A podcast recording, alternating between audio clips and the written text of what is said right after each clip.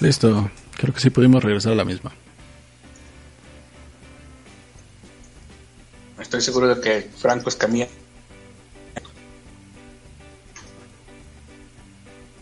¿Qué? por reconectarse. Esto lo está haciendo directamente la NSA. Estamos al aire. Sí, pero se estaba está teniendo cortes muy culeros. Bueno, no, ahorita no se está cortando, pero está bajando peligrosamente. Y ni siquiera tenemos imagen. No, ni siquiera tenemos imagen. Es puro audio. Ujú. Haz de cuenta, está primero en 1.7 megas y de repente se baja a 400 kilobits, 500 kilobits. Y ahorita estamos al aire. Sí, Y la gente nos está escuchando. sí. O sea que Algunos que los que pudimos recuperar. O sea que no podría decir golpe de estado en contra de Peña Nieto porque se escucharía al aire. Sí, se escucharía al aire. Y de todas Muy- formas, no, ya no. pa' qué. No lo diré entonces. ya para qué, sí es cierto. Em, pues nos quedamos en que había posibilidades, había candidatos no posibles a quién podría ser el autor de estas filtraciones que recordemos, no sé si quedó claro, no sé si se escuchó entre los cortes que tuvimos.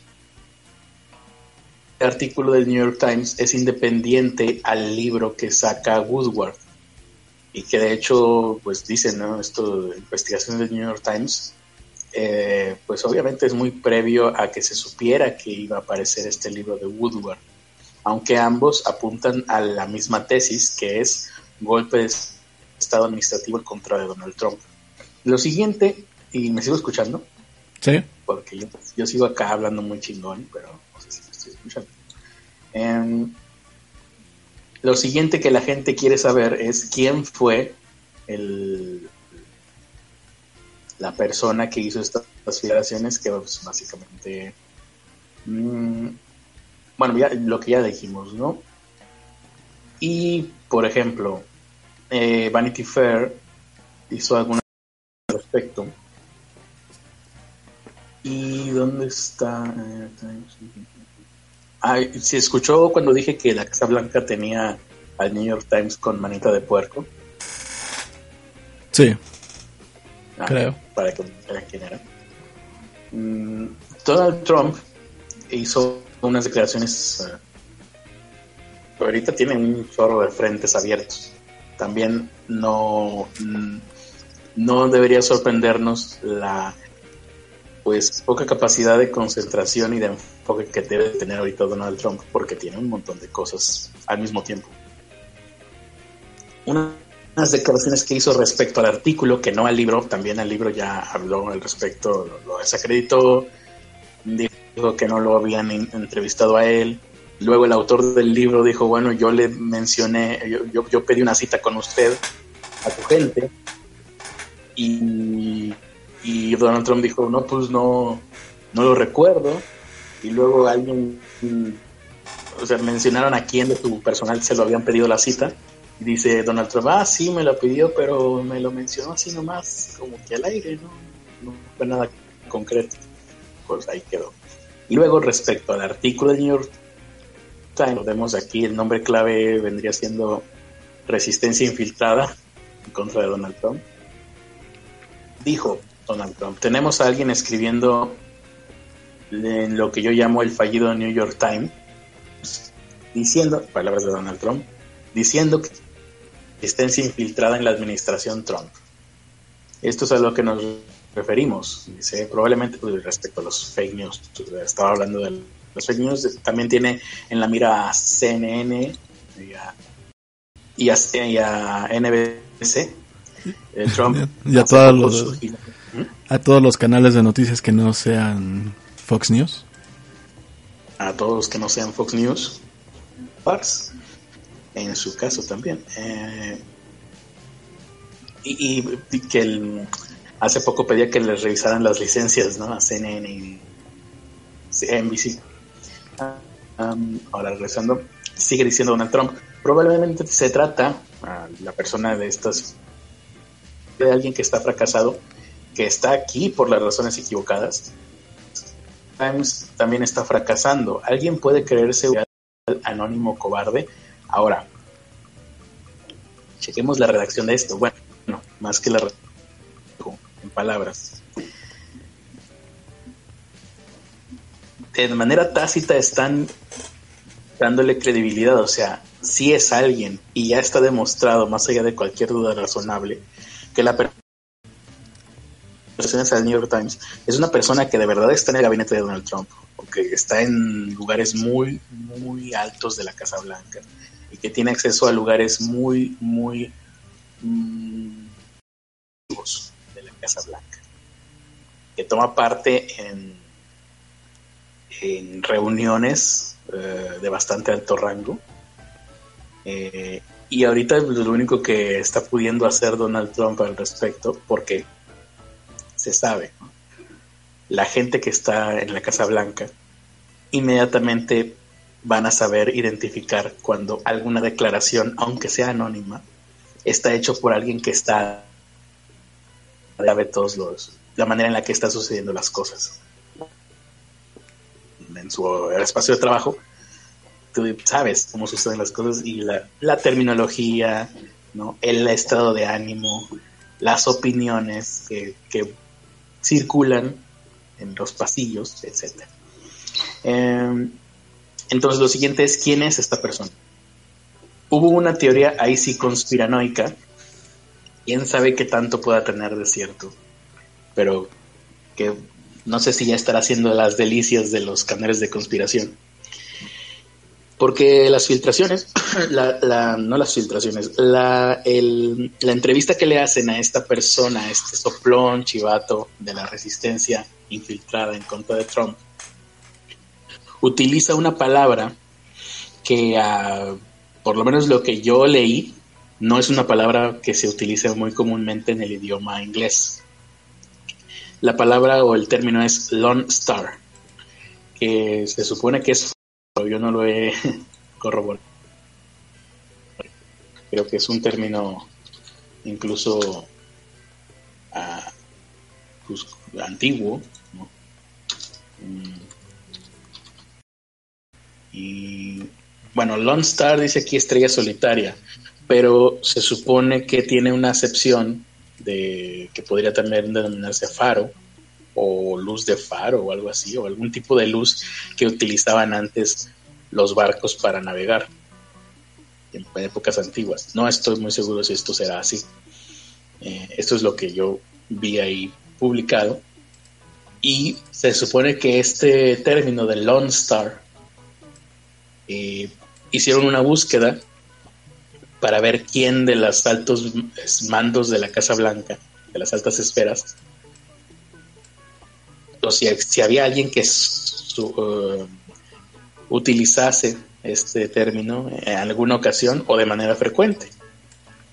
Creo que fue directamente en la página de la Casa Blanca en donde se, se publican algunos artículos. Se, hicieron, se hizo una búsqueda del término Lone Star y aparecen varios artículos, los primeros de la búsqueda, escritos por Mike Pence, el vicepresidente de los Estados Unidos. Con esta conjetura casi, casi, pues no sé, Sherlock Holmesca, bastante aventurada, em, todas las miradas voltearon hacia Mike Pence, tanto que Michael Pence tuvo que hacer una declaración, el vicepresidente ¿De dónde ¿De cuándo es esto? De ayer mismo, no, de hoy mismo, hoy mismo, 6 de septiembre del 2018, eh, rechazó directamente, o sea, no fue a través de voceros ni de nada. Michael Pence habló y dijo, rechazó haber sido el autor de, este, de estas mm, eh, afirmaciones anónimas que aparecen en el New York Times. Em, Y dice, Michael Pence dijo que el diario debería estar avergonzado, o sea, eh, reafirma que no está a favor, que ni que no es el soplón, que no es el, la resistencia infiltrada, y que tampoco está, por lo menos de manera pública, eso es lo que quiere hacernos creer, no está de acuerdo con el, artículo de el, New York Times, a pesar de que Michael Pence, hasta donde tengo entendido, no es muy... Es, es, contrario ¿no? a, a Donald Trump, a su ideología, a su partido político, hasta donde tengo entendido. Em, dice aquí, el vicepresidente pone nombre en sus artículos em, y por lo tanto pues no, no, no, no, no publicaría de forma anónima. El New York Times debería de estar avergonzado y también debería estarlo la persona que escribió ese artículo. Es falso, absurdo y cobarde. Nuestra oficina está por encima de estos actos de novato. Vale. Mm, el autor, bueno, el, la persona que hace estas filtraciones al New York Times eh, solo reveló el su identidad al equipo editorial del periódico, del New York Times. Em, y bueno, pues ahí hay un enorme peligro para el equipo editorial del New York Times.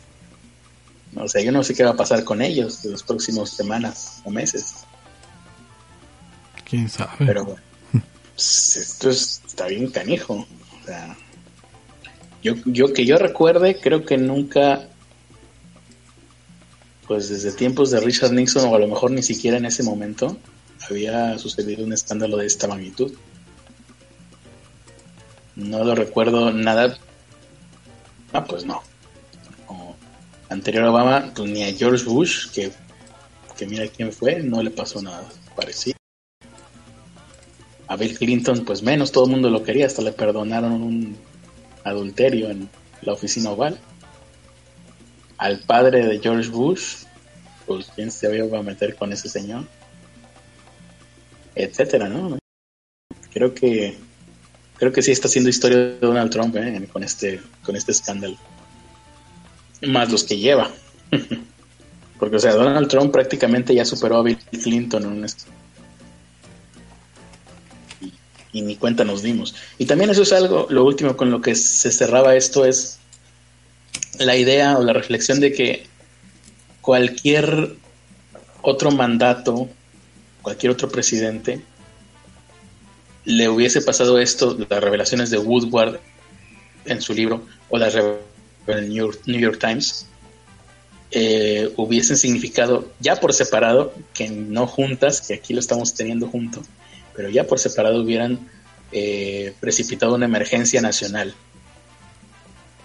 Y deberían de estar pasando, por lo menos no nos estamos dando cuenta, pero deberían de estar pasando muchas cosas en la Casa Blanca para tratar de paliar y resolver estos dos, estas dos crisis, porque son crisis, crisis de imagen de eh, la principal figura de los Estados Unidos. O sea, Estados Unidos tiene ahorita una crisis de imagen como nunca se había tenido.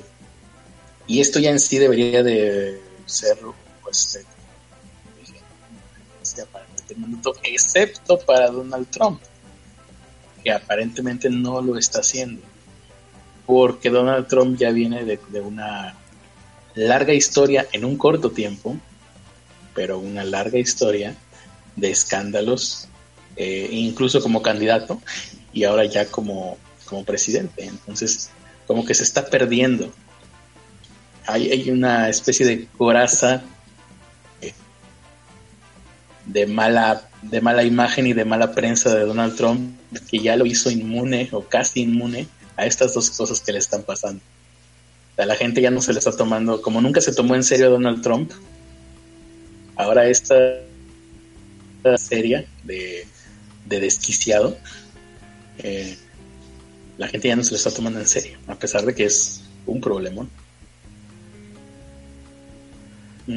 Pues es como, pues tal cual como a los jefes. ya, ya le haces como, pues está loquito, ya. Está loco, y está en un lugar de poder del que no lo podemos quitar, entonces. pues dale por su lado.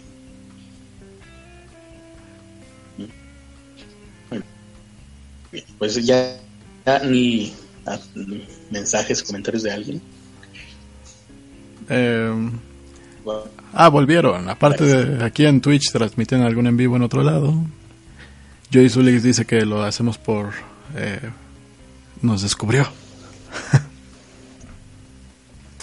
¿Qué dice? Luego lo lees. Ah, bueno. No, um, es que no lo tengo abierto. El chat, me refiero. Lo otro sí lo tengo abierto. Pues ya. ¿Es todo? Dicen Donald Trump, Oscar González Yando. o al revés, ¿no? Bueno, pues ahora sí, con esta, con esta perspectiva del mundo, con esta perspectiva del, del líder mundial, presidente de los Estados Unidos, la peor, la,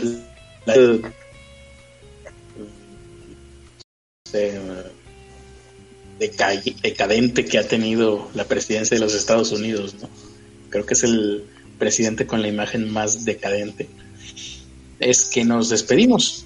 Eh, muchas gracias por habernos escuchado. Este fue el podcast de Pobres con Acceso a Internet, en donde el nombre principal es Carlos Arispe. Cada vez que piensen en pobreza, piensen en Carlos Arispe.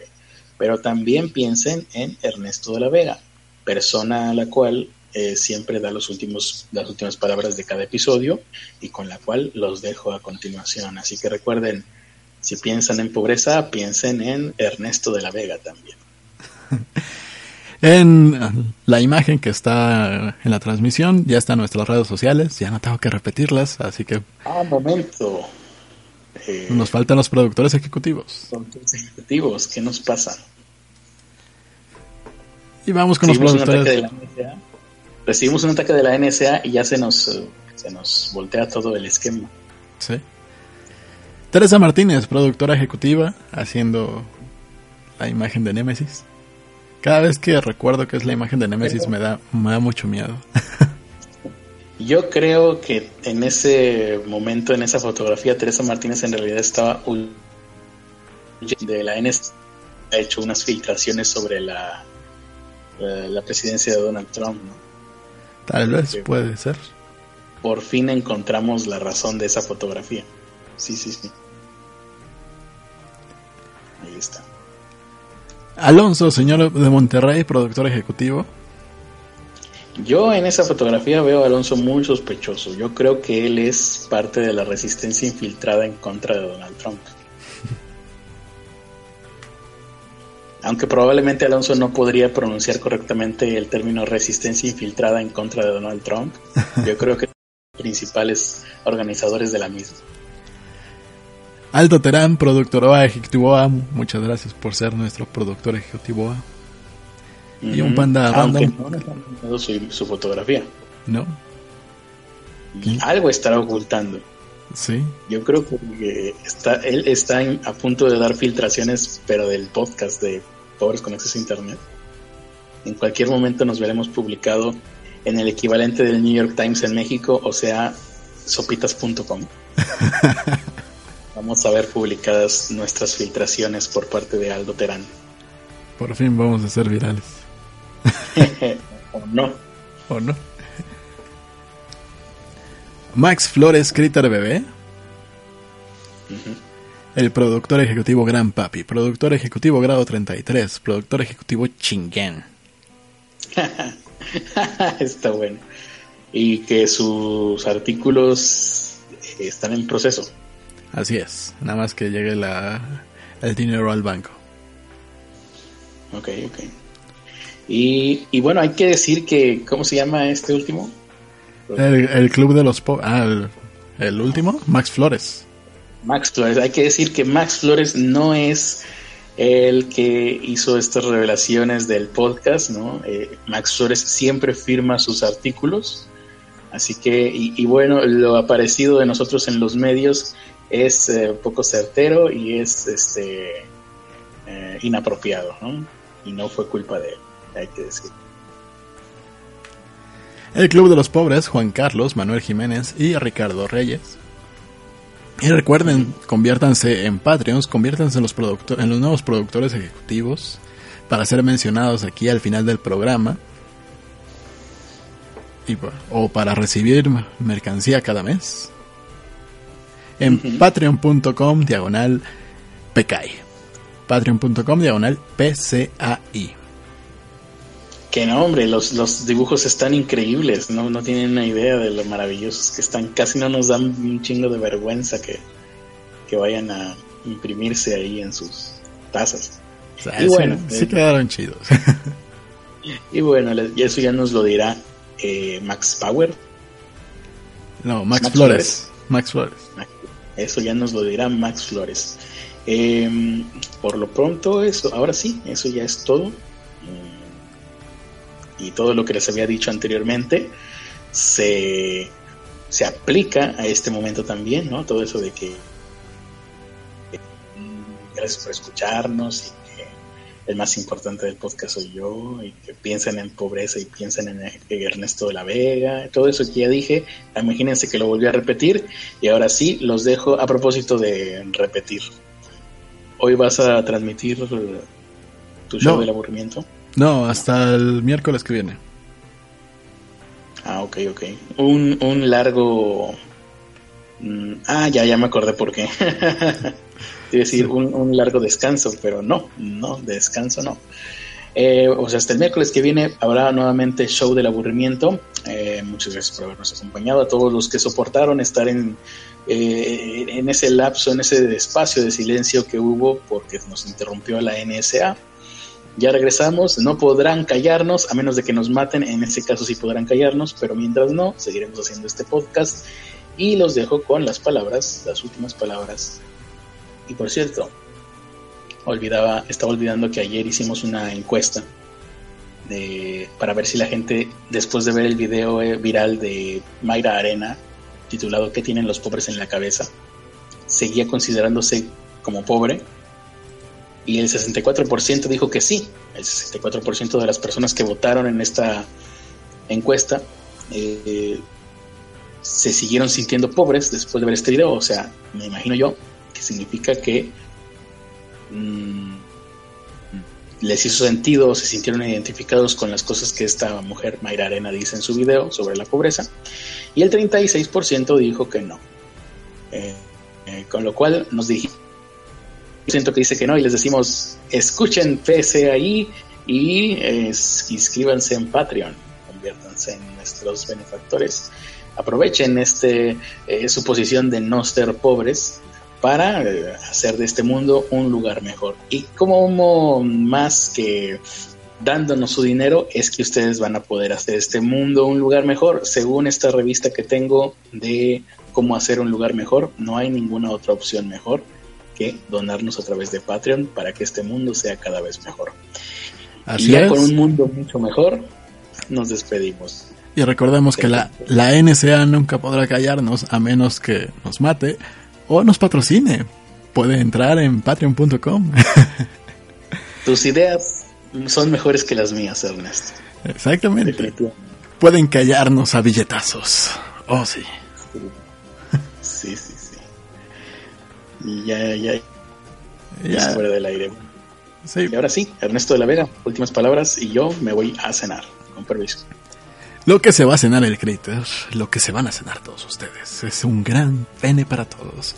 Pero eso sí, el de, el de Telmex va a ser uno más viscoso, asqueroso y lleno de porquería, putefracción y pus. A partir de ahora formaremos parte de la resistencia infiltrada contra Telmex, ¿no? Sí. Sí, sí, sí. Bye.